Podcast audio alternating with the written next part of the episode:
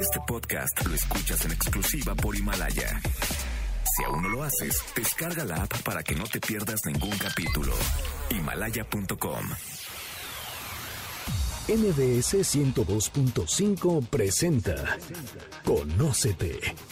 Andrea Vargas y Adelaida Harrison te ayudarán a encontrar la mejor versión de ti con el Enneagrama y otras herramientas de desarrollo humano. ¿Te atreves a conocerte? Iniciamos. Muy buenas tardes, esto es Conócete, nosotros somos Adelaida Harrison y Andrea Vargas y estamos felices porque hoy vamos a tocar nuestro tema favorito que es el Enneagrama, pero el Enneagrama desde los ancestros. Pero antes que nada voy a, sal a saludar a mi querida Adelaida Harrison. ¿Cómo estás? Bien, Andrea, muy contenta de juntar estas herramientas, otra propuesta que nos parece interesante compartir con el público, ¿no? Pero cuéntanos a ver de nuestros invitados, de dónde lo sacaste, cómo salió esto, porque es un tema diferente, aunque es el enneagrama, pero desde otro enfoque totalmente diferente. Así es. Bueno, fuimos a tomar un curso con Salomón Selam, que ha venido en varias ocasiones al radio. Y estaba en ese momento, su asistente me dijo, oye, unos alumnos hacen eso que haces tú, ese enneagrama o esa cosa. Y le dije, ay, los quiero conocer. Entonces, cuando fuimos al curso, fui con mis, con mis hijos y mi marido, me los presentaron. Entonces, por supuesto, dije yo que soy bastante curiosita. Oigan, tenemos que vernos para platicar eso que hacen con el Enneagrama. Nos fuimos a echar un café y la verdad me pareció súper interesante. De hecho, yo le dije a estos terapeutas que son amigos míos que quería trabajarlo y en vivirlo. Y acabamos yendo mi marido, mis hijos y yo. Y ah, todos hemos trabajado con esta herramienta y es impactante lo que nos dijeron. O sea, lo que sale y se revela en ese test. Entonces, me pareció interesante, válido y por eso lo compartimos aquí. Público, díganos qué opinan, a ver si les parece y les suena que es interesante y puede ayudarnos a sanar y a conocernos mejor. Y a nuestros antepasados, por supuesto. Bueno, y para eso están nuestros queridos invitados. Lucy Rodríguez, ¿cómo estás, Lucy? Muy bien, excelente, encantada de estar aquí. y también es Carlos Álvarez. Carlos, también, ¿cómo estás? Muchas gracias por la invitación, un, un, gusto estar aquí. Bueno, a ellos se les conoce como la vocecita, o sea, que tiene que ver con el desarrollo de la conciencia. Y ambos son bioterapeutas desde hace un buen rato, ¿no? Entonces, bueno, nos da muchísimo gusto porque van a mezclar estas dos herramientas que es, ustedes son especialistas en el análisis transgeneracional, ¿no? Así es. ¿Transaccional o transgeneracional? Transgeneracional. Transgeneracional. y, y el enneagrama, que nosotros somos, bueno, ya tenemos bastante experiencia, más ustedes que también ya lo conocen. Entonces, bueno, creo que pueda salir algo divertido y algo diferente. Sí, exploremos qué pasa. Pero ¿qué te parece que empecemos porque nos expliquen qué es eso del análisis transgeneracional? Porque muchas personas, a pesar de que hemos hablado de biodescodificación, bioneuromoción, nunca hemos tocado el tema del análisis transgeneracional. ¿Qué es eso? En lo más sencillo posible. ¿eh? Ok. Bueno, el análisis transgeneracional es una herramienta que utiliza la biodescodificación para poder encontrar el origen de los conflictos. Entonces, esta herramienta eh, nos va a servir para identificar con quién tenemos afinidades de nuestros ancestros y saber qué estamos repitiendo de ellos. A ver, voy a pararte tantito para irlo desmenuzando. Cualquier problema que yo tengo, que no tengo la idea de qué causa, qué me está causando este problema, puede venir de un ancestro, ¿es lo que estás queriendo decir? Así, es. ¿Y cómo es esto? Cualquier cosa que se salga de los límites de lo normal tiene que ver con un origen transgeneracional porque no hay una explicación lógica en lo que nos pasa a nosotros. Entonces, ¿Ejemplo? Eh, por ejemplo, eh, siempre encuentro el mismo tipo de parejas. Y tú dices, normalmente te van a decir es que tienes un patrón. El punto es, ¿de dónde viene ese patrón? ¿Y cómo podría... Un ejemplo de ese patrón. Siempre tengo parejas similares. O sea, busco a la persona golpeadora, ¿no? O el busco al que me, al que me maltrata. Dime otro ejemplo. Otro ejemplo puede ser em, que no puedo levantarme económicamente o que tengo una cierta cantidad de deudas y esa cantidad corre, no, la, no, no me explico por qué siempre pago, pago, pago, pago y regreso al mismo, a la misma cantidad de la deuda. Entonces tenemos casos así en los cuales muchas veces eh, pagan durante un tiempo y vuelven a adquirir una deuda similar. Entonces dicen, no, no me explico. O sea, todas esas cosas que no nos explicamos tienen un origen transgeneracional porque tiene que ver con una historia que estamos reparando de los ancestros. Entonces, si no encontramos esa respuesta en nuestra propia vida o no tiene un sentido, tenemos que buscar en los Entonces, ancestros. por ejemplo, esta deuda, esto de la deuda, siempre estoy endeudado por una cantidad de dinero. cuéntanos un ejemplo en su experiencia. Sí. ¿Cómo es que encontraron que era de un, de un ancestro y qué tiene que ver el ancestro en una deuda económica?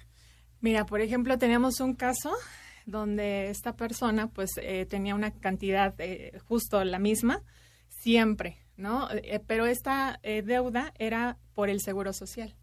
O sea, siempre era por el, por el seguro de trabajadores.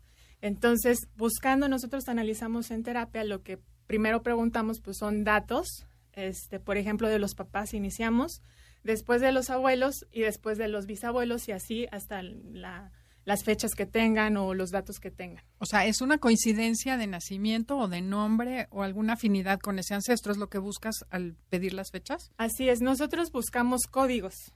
Ajá. Por ejemplo, un código es el nombre. No sé si les ha pasado que dicen, vamos a ponerle al nieto igual, este, o a mi hijo igual que el abuelito que me, que me crió. Juan Pablo, ¿no? Ajá. el y que- vamos en Juan Pablo cuarto. ¿no? Así y es. entonces ya automáticamente tú repites. heredas programas de ese ancestro. O sea, le echas los programas del ancestro. Así es. Escojan a gente exitosa, por favor. Sí, Así es. exacto. Bueno, porque también funciona en el lado positivo. A lo Así mejor es. tuviste Claro. un gran, pero no, no será Claro. también un gran peso. Que dices, bueno, mi abuelo fue un gran hombre Así y es. este y entonces yo también traigo el peso de que tengo que sacar eso, ¿no? Así es. También her- heredamos eh, pues herramientas que nos heredan los ancestros. Por ejemplo, es muy trabajador, este, era muy alegre, por ejemplo, ¿no? Características similares de los ancestros. Ok, Ajá. o sea, puede ser bueno, pero empiezas. ¿Cómo se dio lo de la deuda en este caso? A ver, cuéntame. Bueno, mira, en este caso, este, la chica, pues, eh, va a terapia por ese, por esa suma, ¿no? Que siempre, Siempre. siempre, debo dinero. Así es. Eh, justamente en seguro, en Ajá. el IMSS, ¿no? El seguro social. Así es.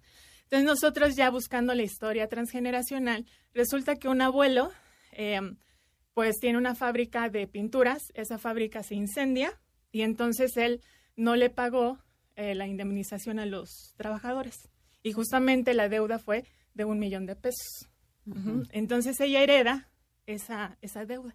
O sea, ella solita se genera esa deuda para Sí. estar pagándole la deuda que el abuelo debió, como para pagar Así esa es. deuda. Así es, Qué justo. horror. Y bueno, se sanó. Eh, sí, sí, o sea, ya con trabajo terapéutico, pues ya ella empezó a pagar esas deudas, eh, justamente, ¿no? Ese es un código, Ok. o sea, el nombre es un código. Eh, otro código es la fecha de nacimiento. Si tu fecha de nacimiento también es afín a la fecha de algún ancestro, tú ya heredas programas de ese ancestro. O la fecha de concepción, por ejemplo. Si tú tienes afinidad con ese ancestro por tu fecha de concepción o su fecha de concepción, pues también hay heredas eh, programas de él.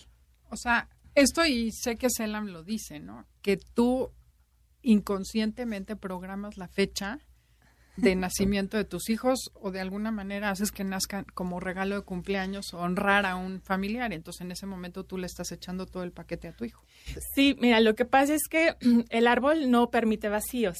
Entonces, ¿El la- árbol qué? Para que el árbol genealógico no permite vacíos. Entonces, por ejemplo, si se murió alguien en, en tu árbol eh, muy querido, por ejemplo, un abuelo, tú inconscientemente eh, procreas un hijo. ¿Para qué? Para que tome el papel de ese ancestro que murió y que tú lo quisiste mucho. Entonces ahí ya entra un término que se llama yaciente. Así es. Bueno, el, el contexto en el cual se dan todas estas muertes y todos estos nacimientos eh, siempre va a ser una solución al árbol genealógico, a un conflicto del árbol genealógico. El árbol genealógico podría eh, compararse al alma de la familia, así como el inconsciente de la familia. Sí, eh, tenemos que entender que el árbol genealógico es un sistema. Muchas veces eh, caemos en el error de pensar que eh, nosotros somos el centro del árbol genealógico, pero en realidad no, el árbol Somos la genealógico síntesis del árbol genealógico, Exacto. ¿no? Entonces, nosotros somos una respuesta al árbol al, al conflicto del árbol genealógico. Para que nazca un niño, tiene que haber algo para lo cual se necesite que nazca el niño. O sea, a fuerza, Sí, si no, no todos, nace un niño. todos tenemos un propósito de solución a los dramas del árbol genealógico. Entonces, eh, digo, lo vamos a ver un poquito más adelante, pero todos tenemos este papel de solucionar algo. O sea, al final del día Pero no es la misión. O es sea, como la misión de vida. Eh, no, no, lo que pasa es que, bueno, aquí hay que diferenciar eh, esta, este propósito de alguna forma transferido al propósito del alma, que ya es otra cosa, ¿no? Eh, en este propósito transferido, lo que nosotros hacemos es seguir una serie de patrones. Cuando nosotros tomamos conciencia de esos patrones, podemos deslindarnos de esos. Cuando nos deslindamos de eso, entonces ya tenemos una capacidad de decisión para poder crear nuestra propia vida, ¿no? Y llevar a cabo tú mismo. Exacto. O sea, bueno, pero vendría siendo un poco constelaciones familiares. Similar. O sea, te regreso lo que no es mío Así es. y este dejo de ser leal a ti y yo ya sigo mi propio camino. Soy libre para hacer lo que yo quiera. Ok, o sea, la idea es que tú te des cuenta qué cosas traes inconscientemente, hacerlas consciente y elegir si sigues o no sigues, pero desde la conciencia. Así es. Así es. Por eso es que siempre partimos de un conflicto. De ahí partimos para explorar. Que si no hay conflicto, ni le muevas. Así es. Exacto. Oigan, una pregunta antes, tenemos un minuto antes de ir a corte. ¿Qué significa ponerle el nombre de un ancestro a un hijo? O sea, por ejemplo, esos que son este Luis I, Luis II, Luis III, Luis IV y Luis V. ¿Qué pasa con eso? Bueno, transfieres ciertas características de la persona y como decía Andrea hace rato, ¿no? O sea, esto puede ser en positivo o puede ser en negativo, porque puedes heredar toda la carga del árbol, pero también puede ser un, un ejemplo muy claro es Stephen Covey. Hay Stephen Covey primero, segundo, tercero, el cuarto y el nieto ya está escribiendo libros. Ok. Entonces, es, es un contexto, es una historia muy eh, interesante la de Stephen Covey, pero es un contexto totalmente positivo ahí. Ok, o sea, sí podría ser, pero como digo, escojan para que sea un ancestro que sí quieras, que, Que te te- que se repite. Exacto. Claro. Tenemos que ir a un corte comercial. Estamos en Conócete. El tema del día de hoy es Enneagrama desde los ancestros.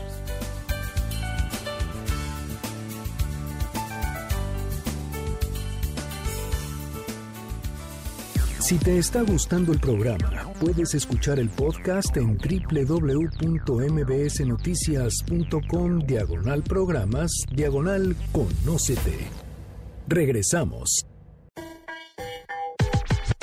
Andrea Vargas y Adelaida Harrison están de regreso en Conócete. Conócete.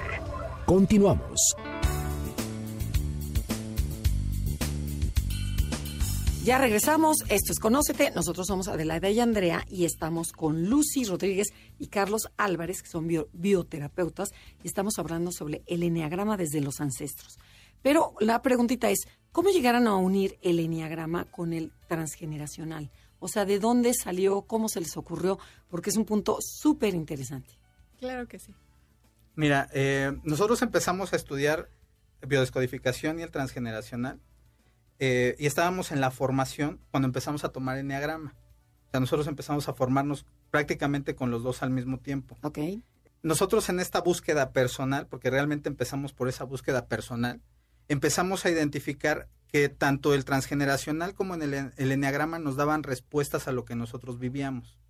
Cuando nosotros empezamos a tomar el enneagrama, nuestro maestro eh, nos empieza a decir que había temas que podían venir de ancestros, o sea, temas dentro del análisis del enneagrama. Eh, posteriormente, cuando terminamos, empezamos a trabajar mucho con él. Empezamos a compartir muchas eh, introspecciones, muchas eh, coincidencias en los puntos. Y entonces él nos dijo, ¿saben qué? ¿Por qué no desarrollan algo donde se puedan unir? ¿Qué necesitan? Nosotros le dijimos, pues investigar, o sea, hacer una investigación, porque obviamente no podemos corroborar algo si no tenemos datos duros, ¿no? Dice, ¿y qué necesitan? Pues hacer un montón de, de enneagramas, un montón de estos test que nosotros manejamos, que son los que maneja Roberto Pérez. Ok. Entonces, estos test nosotros los empezamos a aplicar para poder ver la situación de las personas en el momento, que esa es la idea de ese test. Que no nada más te dice tu tipo de personalidad, Exacto. sino que te indica cómo estás en tu vida real. Así o sea, es. cómo estás en el 1, en la energía del 1, en la energía del 2, que es el dar, la energía del 3, que es la eficiencia, o sea, en cada uno de ellos. Así es. Perfecto. Entonces, los resultados que arroja el test en cada uno, del, en cada uno de las energías te dice exactamente cómo están las diferentes áreas de tu vida. Pero nosotros fuimos un poquito más allá. Empezamos a ver si había una relación entre estas energías e historias de los ancestros. Ok. Entonces empezamos a, a- a testear a partir del test, válgase la redundancia, y entonces hicimos cerca de 300 enneagramas para poder arrojar estos datos. Entonces, estos enneagramas nos dieron ciertos patrones en los cuales empezamos a ver que si había cierto resultado en, en este número y en este número, nos daba una historia. Este número con este otro número nos daba un tema económico. Entonces, entendimos que lo que estaba viviendo la persona en ese momento podía ser un tema personal, pero si excedía una, un parámetro, entonces se convertía en un tema transgeneracional. Y ahí nosotros entrábamos a explorar el árbol genealógico. Cuando nosotros empezábamos a, a ver el árbol genealógico, le decíamos, aquí tú tienes una reparación económica. Entonces, a nosotros nos empezó a ¿Qué funcionar. es lo que explicó Lucy? Exacto. Ajá. Nos empezó a funcionar como un método de análisis, un, un diagnóstico. Explorando en el árbol, empezábamos a ver que efectivamente había un tema económico, o sea, porque había habido despojos, porque había habido un exilio, porque había eh, un abuelo que había robado o alguien que habían asesinado por dinero, o sea, eh, por, por poner un ejemplo en un tema específico, ¿no? Entonces, nosotros empezamos a encontrar estas similitudes y entonces empezamos a, a ver que efectivamente la lectura del enneagrama nosotros nos estaba dando eh, un diagnóstico del conflicto de la persona. Y muchas veces la gente ya con muchos conflictos. Entonces, a partir de ahí empezamos también a conectarlo con temas sistémicos, o sea, no nada más transgeneracionales, sino también del sistema familiar, del papá, de la mamá, etcétera, ¿no? Ajá. Entonces, eso a nosotros nos fue dando como que muchas herramientas para poder ver que lo que se podía ver en el enneagrama tenía un origen transgeneracional, un origen en los ancestros. No todo, o sea, pero sí, cuando se excedía de los límites, sí tenía un origen O sea, transgeneracional. al final lo que están queriendo decir es que usando el enneagrama como una base, ese test o ese análisis del enneagrama y dónde están las energías de la persona, ustedes pueden detectar cuáles problemas hay y dónde está la situación que se tiene que trabajar. O sea, es como acelerar el diagnóstico. Sí, claro que sí. Este, mira, nos sirve como diagnóstico y ya después como seguimiento para ver cómo es que se van desbloqueando los temas. Eh, muchas veces cuando vienen personas que no saben o quieren resolver algo, tienen la necesidad, pero no saben por dónde empezar. Ok. Entonces, lo que hacemos es mandar el, el enneagrama y ahí ya nos dice, como es una radiografía, pues nos dice justo qué temas hay que resolver.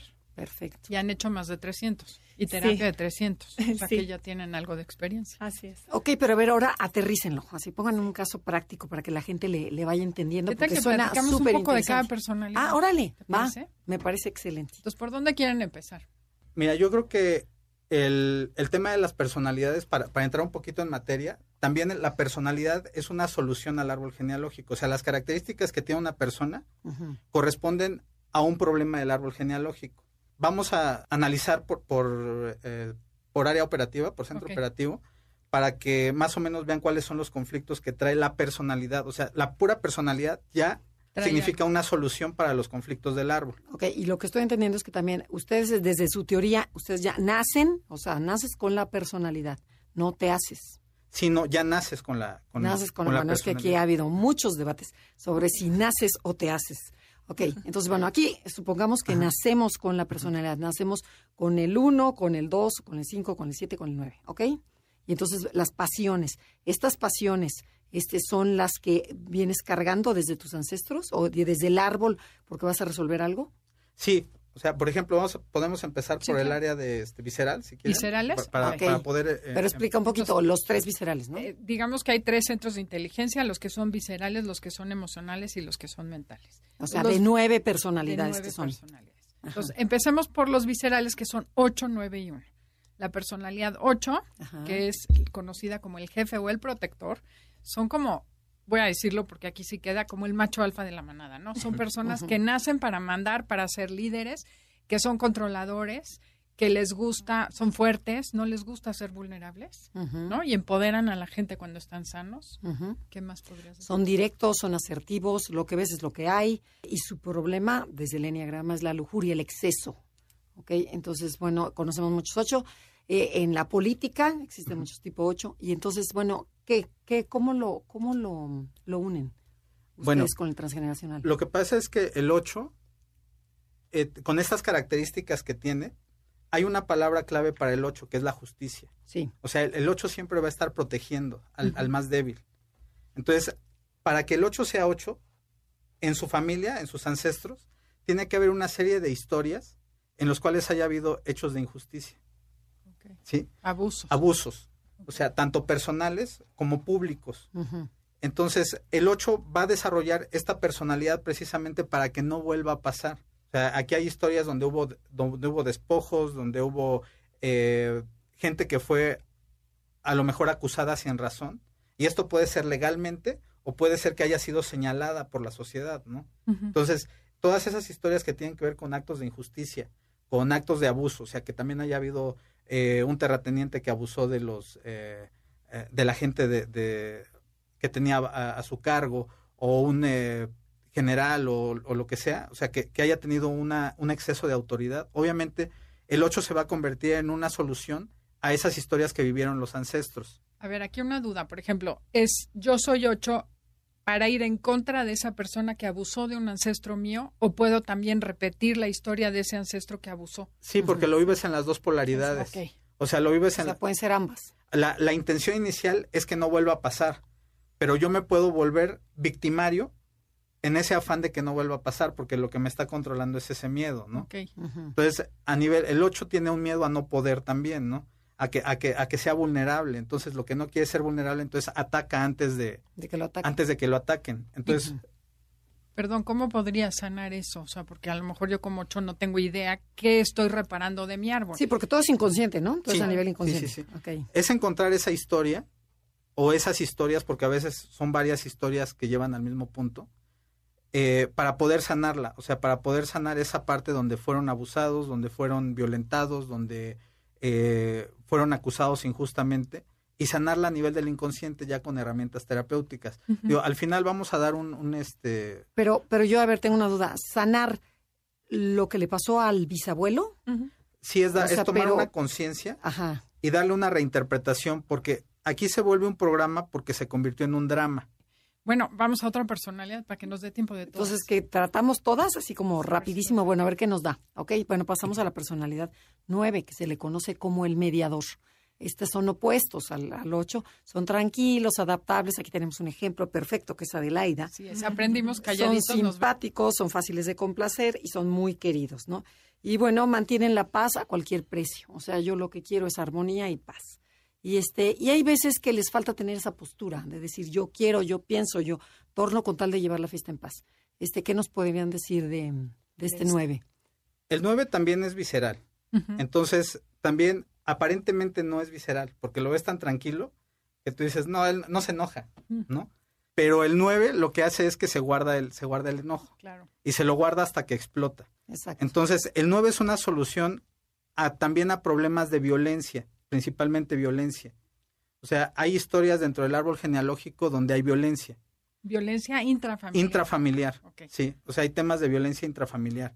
Entonces, el 9 lo que busca es no entrar en el conflicto. Porque si entra en el conflicto, va a tener esta misma fuerza del 8. Okay. Sí, porque es visceral. Entonces, prefiere alejarse y si empieza a haber conflicto, se va. Se va. Uh -huh. ¿No? Entonces, lo que va a reparar normalmente son historias de agresividad dentro del árbol genealógico. ¿Qué serían como ejemplo? Pues violencia de que el abuelo golpeaba a la abuela o la abuela al abuelo también. O sea, hay muchos casos así que los hombres nunca hablan de esa parte, ¿no? Uh -huh. Entonces, todo lo que nosotros reparamos en transgeneracional tiene que ver con no dichos, con cosas que fueron dramas o que no salieron. Ok, calladitos que Exacto. no se dicen, pero se viven. Exacto. Okay. Entonces, puede ser que esté reparando al abuelo que fue muy agresivo y que entonces yo entonces yo desarrollo el 9 para no agredir.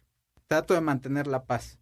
Bueno, nos queda un minutito. Vamos rapidísimo a explicar la personalidad 1 para que de regreso nos diga qué hacer, ¿no? Así es. El 1 es el que conocemos como el reformador o perfeccionista. Son personas que buscan hacer lo correcto, que buscan mejorar su entorno, siempre están preocupados de lo bueno y lo malo, dividen el mundo en correcto e incorrecto, todo lo, lo juzgan, lo analizan y tienen una facilidad enorme para detectar los errores con afán de corregirlos.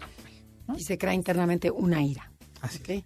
Entonces, bueno, no se vayan. Esto es Conócete. Si les está gustando el programa y quieren bajarlo, háganlo a través de himalaya.com. Buscan MBC, después buscan programas, entonces sale Conócete y ahí vienen todos los podcasts y se claro, bueno. ¿no? Hay que suscribirse sí. a Himalaya y de ahí les avisan y cada, cada semana les mandan el programa, que está buenísimo. Así es.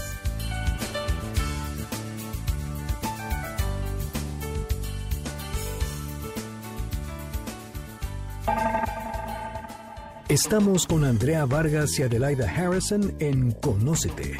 Regresamos en breve. Síguenos en Twitter, arroba NAConócete. Arroba NAConócete. Continuamos.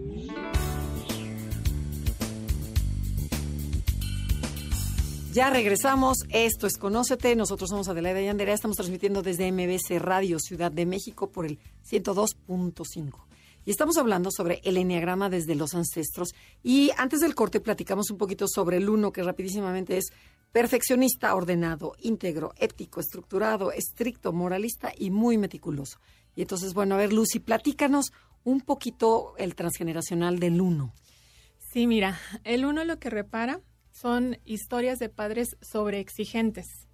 O sea, no uno, sino muchos padres sobreexigentes. Entonces, como el ¿Pero uno- ¿A qué te refieres? ¿Al abuelo, bisabuelo? O sea, o por no papá y mamá no, exigentes. No, eh, no, Hacia arriba. hacia arriba, que fueron muy exigentes papá con abuelo, abuelo con bisabuelo y así. Ok. Ajá, entonces lo que pasa con el uno es que por eso es tan perfeccionista, porque lo, lo quiere hacer tan perfecto, ¿para qué? Para no ser eh, humillado, regañado por el papá. O por lealtad. Así es. Ajá. O sea, pero sí hay historia de, de humillación, de sobreexigencia, de ridiculización, de eres incapaz, inepto, etcétera. ¿Eso es a lo que te refieres con sobreexigencia? Sí, eh, sobreexigencia en cuestión de que tienen que hacer las cosas bien. Si no las hacen bien, Hay castigo. exactamente. Ok. ¿Y algún caso que tengan del uno? Sí, mira, mu- en muchos de los casos, tenemos muchos casos del uno, pero en, en la mayoría de los casos también hay temas de padres que han sido militares.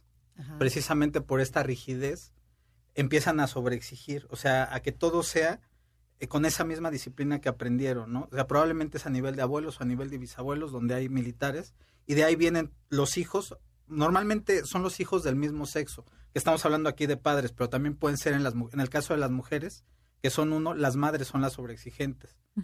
Entonces tenemos un caso donde eh, el uno siempre ve las cosas como, eh, como que tiene que controlarlo todo, ¿no? Y tiene que controlarlo porque nada se le tiene que salir de control.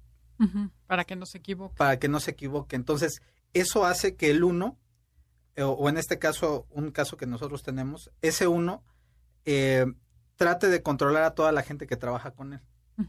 ¿sí? Entonces, normalmente lo que acaba es tronándolos. Sí. ¿En qué sentido exige mucho a la gente? Sí, sí, porque hay una sobreexigencia. O sea, es, es que eso no lo hiciste bien. Ok. O sea, no hiciste bien eh, eh, o no dijiste bien las cosas, o te equivocaste en esto, o no llegaste bien vestido, todo esto, ¿no? Entonces, Ok.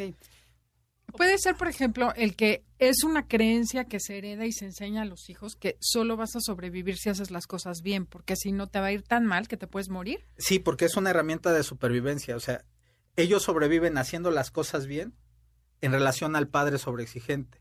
Pero ese padre sobreexigente lo, lo aprendió de otro padre. por- para evitar que te metas en problemas. Un poco como lo de Ana Frank, ¿no? Los judíos que estaban es- escondidos y a veces mataban al hijo al bebé porque estaba llorando y se iba a morir toda la familia. O sea, es como necesitamos sacrificar esta parte para sobrevivir. Sí, sí, o sea, todo es una herramienta de supervivencia. Todo, todo, Ok. todo. O sea, Bueno, vamos a la siguiente personalidad. Vamos con el 2. Dos. El 2 es la personalidad que conocemos como el colaborador, el ayudador. Son personas que tienden a buscarlas, más bien tienen la capacidad de detectar las necesidades ajenas para satisfacerlas y hacerse necesitados de los demás, para que los quieran, para que los cuiden, eh, personas que necesitan que los necesiten. Y estos ya entramos a la triada emocional. Dos, tres y cuatro van a ser emocionales. Entonces, bueno, ¿qué nos pueden decir acerca de esta personalidad y el transgeneracional? Sí, mira, el 2 repara rupturas amorosas o amores imposibles.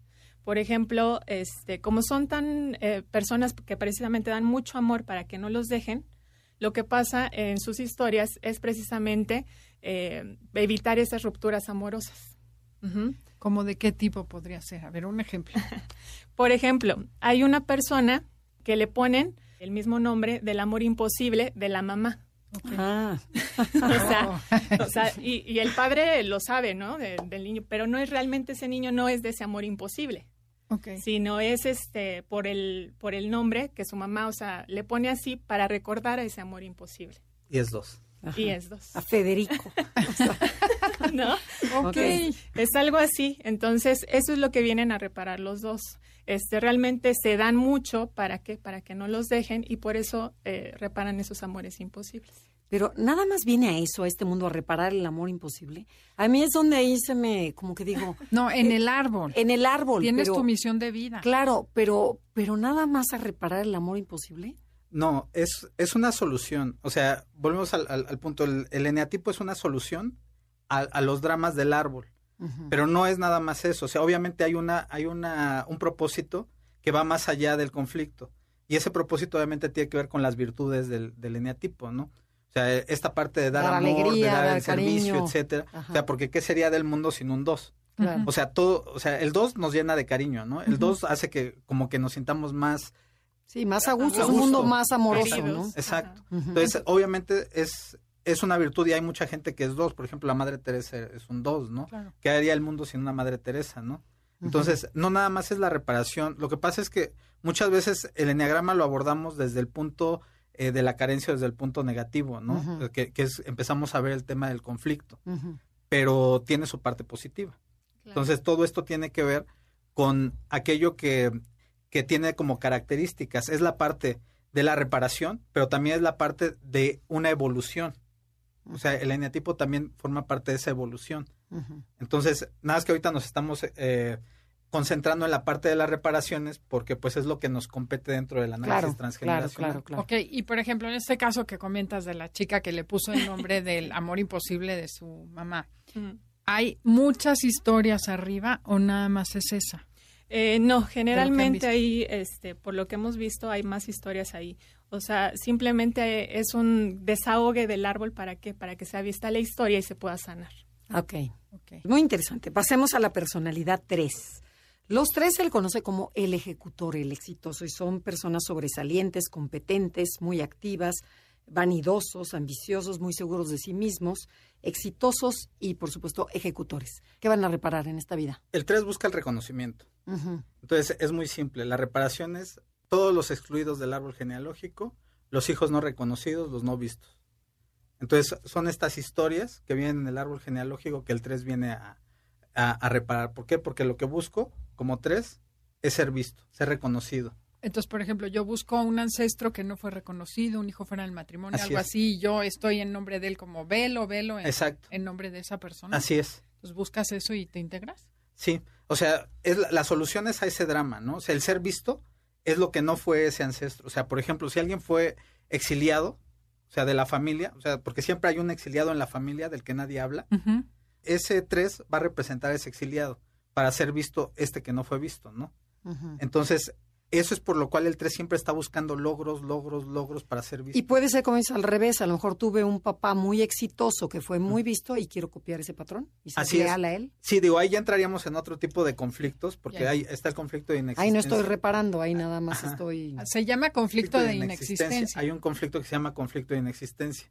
Y también el 3 repara esta parte, pero es porque no tengo el derecho, digo, a lo mejor suena muy crudo, no tengo el derecho a vivir, pero ahí hay mucho, mu- ot- otra conflictología. Pero, por ejemplo, grave, a ver, ¿no? ¿cómo reparas a un 3? Por ejemplo, dice, ok, estoy eh, existiendo por el que no vieron. Entonces, ¿y qué le dicen terapia? Es que volvemos al punto, o sea, hay que encontrar cuál es esa historia, cuáles son las historias, porque muchas veces tenemos un árbol donde hay hijos fuera del matrimonio, o sea, siempre hay, hay hijos que, que fueron excluidos. O sea, antes de casarse, en todos, en todos los eh, Sí, sí, las se daba tres o cuatro generaciones, siempre hay hijos antes que no aparecen dentro de las historias del árbol. Entonces, la, la persona que viene a consulta con nosotros es un tres, siempre está logrando, lo ves con dos teléfonos, tres teléfonos, está eh, enfocando en negocios, está al pendiente de todo esto, pero en la historia hay hijos no reconocidos en esta generación, en la anterior, en la anterior, en la anterior, que son hijos no reconocidos Que de es los casi en papás, todas las familias. de los papás y en algunos casos de las mamás también. Entonces, son esas historias que se ocultan. Ok. O sea, son historias que Pero se ¿cómo ocultan. la reparas tú? encontrándolas y darles, darles ese lugar ya en la parte terapéutica, dándole lugar a ese excluido para que ya no esté ese vacío ahí que se quiera llenar con el logro. Entonces ya logre, pero por un fin superior, ya no por buscar ese reconocimiento Ah, ok, desde la ahí está. carencia. Ah, O perfecto. sea, ya lo claro. transmutaste. Exacto. Ya. Ok. Eh, nos queda un minuto. Tenemos que ir a un corte. ¿Te parece que antes, digamos, la personalidad 4 para regresar y entrar en materia? Sí, claro. Bueno, el 4 es el que conocemos como el creativo, el artista. Son personas que les gusta ser diferentes, únicas, especiales, conectar profundamente con los demás.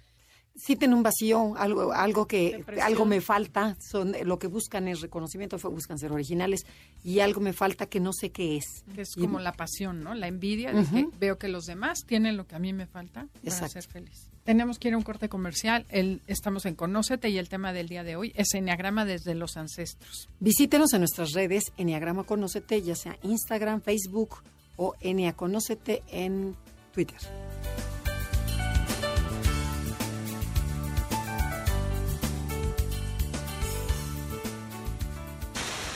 Danos like en Instagram y Facebook. Enneagrama, conócete. Regresamos después de la pausa.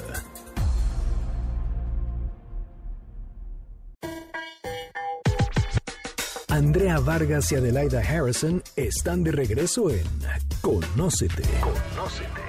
Continuamos.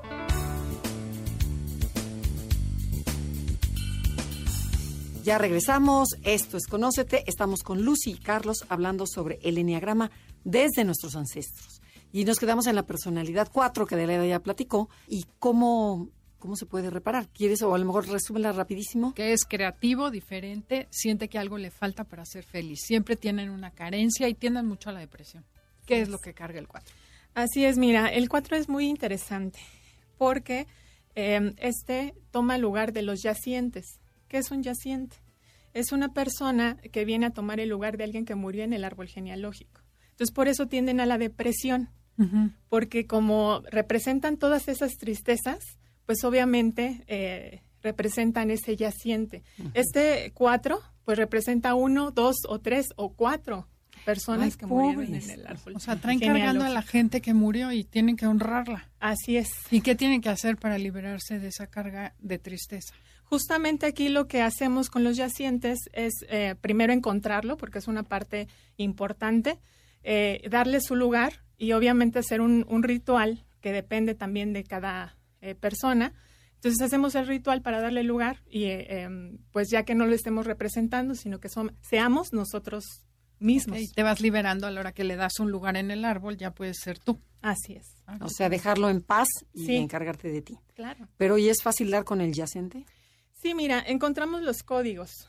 Los códigos. las fechas, por los las nombres fechas, los nombres, todo lo que nosotros Que buscamos. coincidan. Así es.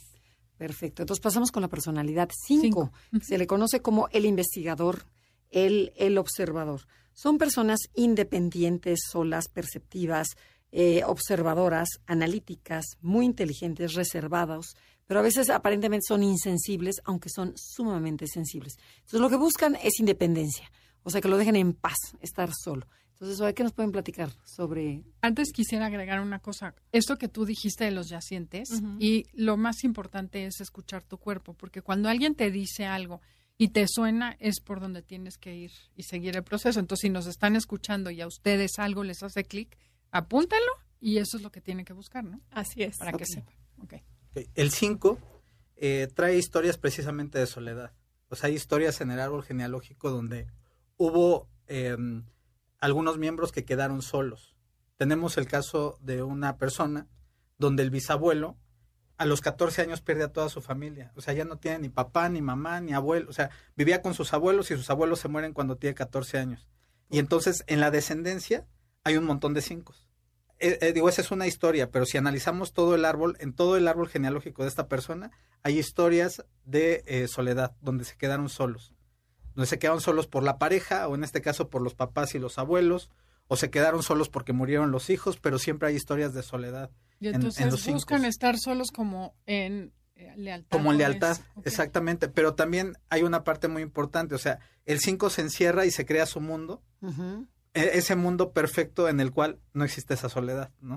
O sea, la, la parte mental es, es muy es tu importante. compañía? Es, es su, es su propia compañía. Y a ver, ¿y tú que eres 5? ¿Qué viniste a, re- a reparar? Pues eso mismo, o sea, son como muchas O sea, historias. Ajá, Son- pero ¿de qué te diste cuenta? Pues, o sea, en, en tu familia. Mira, yo veo dos cosas. Una es la capacidad de entender, porque también veo ancestros que no pudieron entender cosas que pasaron en su vida. Ajá. Y la otra es también entender esto, estos golpes emocionales de la soledad, porque hay, como te digo, historias donde se quedaron huérfanos, Pero en la tuya. en la mía, sí, en la mía, Ajá. donde se quedaron huérfanos porque los papás mueren porque a lo mejor el papá muere, en el caso de mi bisabuelo muere, mi bisabuela se tiene que ir a trabajar y mi abuelo se queda solo con su, con su hermana, ¿no? Eh, por el otro lado, también hay un bisabuelo que se queda huérfano y que entonces se queda solo en el mundo. O sea, no tiene ni un familiar. ¿Y qué has hecho para solucionar esa? Pues ir trabajando cada uno de esos ancestros. O sea, es ir liberando cada uno de estos temas eh, para precisamente sanar esa memoria de soledad. Y obviamente eso tiene un impacto en uno, porque uno se va desenvolviendo cada vez mejor, se va relacionando mejor. Entonces, esta soledad del 5 deja de ser esa retracción, ¿no? Y entonces puedes convivir mejor y puedes compartir, porque el tema del 5 es la avaricia. Entonces, dejas de guardarte las cosas para ti, porque lo que temes es de que se vayan a desaparecer, que eso que tienes lo vayas a perder. Entonces, tú empiezas a compartir más. Esa es, esa es la parte en la cual se integra el 5, ¿no? por cierto, hay que decir que no parece 5. No, totalmente. O sea, estás un 5 muy integrado. Has trabajado mucho. Bueno, vamos con el 6. El 6 es el que conocemos como el cuestionador. Son personas que dudan de todo, que se cuestionan, que no se la creen a la primera, buscan seguridad y certeza porque su tema principal es el miedo. Miedo a saber dónde están parados, a que llegue algo y les suceda algo peligroso. ¿Qué nos cuentas, Lucy, que en experiencia propia te descubriste? A ver, la seis que hable. El seis es muy interesante, puesto que en, todas esta, en toda esta investigación hemos encontrado que el seis nace seis porque hay problemas en gestación. Por ejemplo, voy a platicar mi caso.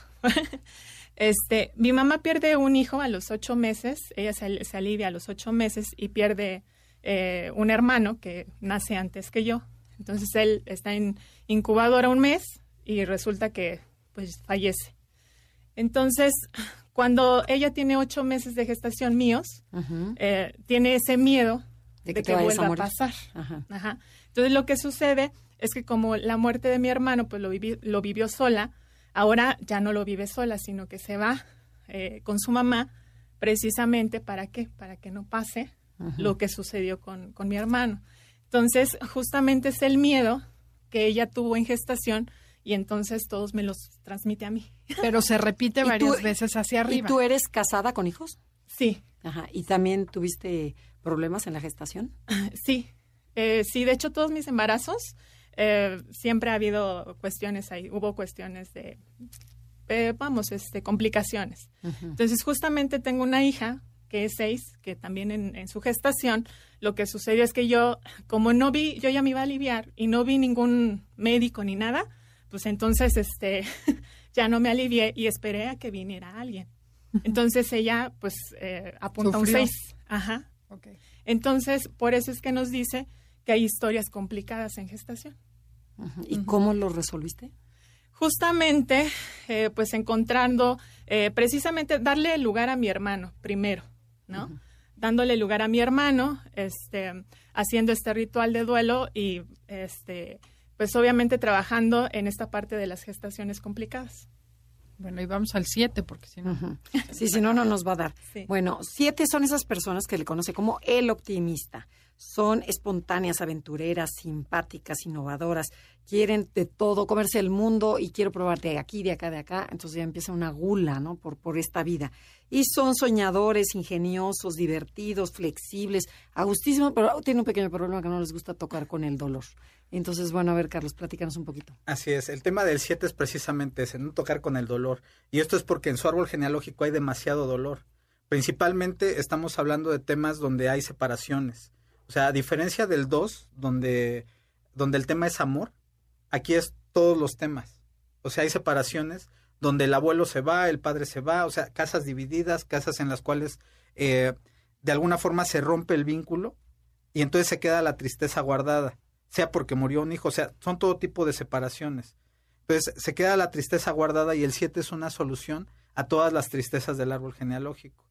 Por eso es que el 7 es, no te preocupes, todo está bien, échale ganas. No, no, ni te fijes en eso, ¿no? Y, siempre es optimista, siempre es optimista el 7, porque lo que no quiere es conectar con ese dolor precisamente, ¿no? O sea, se vuelve como el bufón del árbol genealógico. Exacto, Estén porque felices, aquí estamos. Es una forma de sanar, de sanar todas esas tristezas.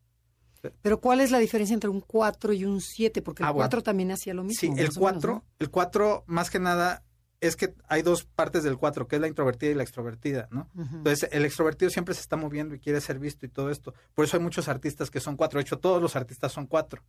Porque lo que buscan es expresar todas estas cosas que traen adentro. Bueno, no todos los artistas son cuatro. ¿eh? Bueno, la, pero muchos, pero tienen Hay mucho, muchos mucho artistas cuatro, ¿no? Y el 7, el 7 no, el 7 lo que busca es no conectar con ese dolor. O sea, el 4 sí conecta con O sea, el lo dolor y lo puede sobreconecta y lo transformar. expresa. El 7 no, el 7 no quiere conectar. Pero cuando logra conectar y sanar ese dolor, entonces se vuelve alguien que realmente te da una visión de la vida muy distinta, que te puede mostrar una vida en la cual hay posibilidades, en la cual hay felicidad, en la cual hay una visión completamente distinta, cuando puede trascender Cuando ese hay una ecuanimidad hay un Exacto, equilibrio. Exacto. Ok. Ya Nos queda un minuto, qué tristeza. Pues, ¿qué nos quieren decir así como en un minuto? A la ¿Qué- gente, a ¿qué, la qué gente? mensaje le quisieran dar a la ¿Qué pueden hacer la gente que los está escuchando? Pues mira, yo creo que lo, importante es que se conozcan, que se vean, que reconozcan todas estas historias para poder sanarlas y para poder tener una vida más plena. Entonces, eh, nosotros lo que recomendamos, eh, queríamos dar un, un, este, ejercicio muy, muy básico, así como para general, eh, en el cual pueden poner estas historias del, de su árbol genealógico que se repiten en muchas veces, lo ponen en una hojita, la, buscan un árbol que les guste y en ese árbol ponen la hojita amarrada en, en, en una rama. Después, desde, desde abajo, reconocen ese dolor que vivió la familia, eh, reconocen ese dolor, lo aceptan y entonces liberan de ese dolor a, a todo, a todos sus ancestros. Bajan la hojita, la rompen, la entierran abajo del árbol y entonces la sellan con un cabello, con una gota de saliva o algo así. Y entonces ese es un ritual para, para poder sanar estas cosas Como del para liberarte y lo entierras Exacto. en ese árbol que Sí, va a es, representar es un ejercicio muy general. ¿no? Muy general, pero sanador. Exacto. Sí, potente. Y bueno, ¿dónde los pueden encontrar? Sí, mira, nosotros tenemos una página que se llama La Vocecita. Entonces igual ahí en Facebook, sí. Entonces igual ahí si les interesa pues profundizar más en estos temas. O ahí- contactarlos para hacer terapia, Exacto. ¿no? Así es. Ajá. Entonces ahí nos pueden contactar eh, directamente en la página. Así está, la vocecita. La vocecita. En Instagram no están, Eh, no, solo en Facebook eh, por el momento. por el momento, está Sí. creciendo.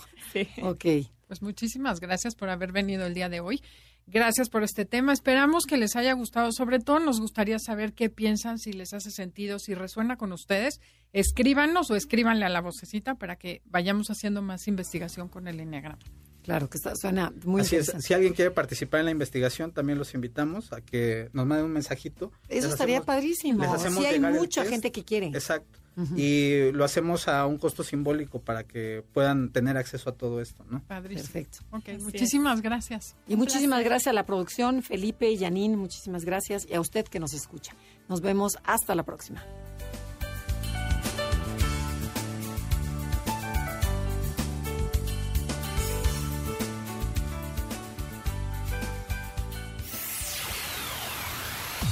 MBS 102.5 presentó Conócete. Te esperamos en la siguiente emisión para seguir en el camino del autoconocimiento.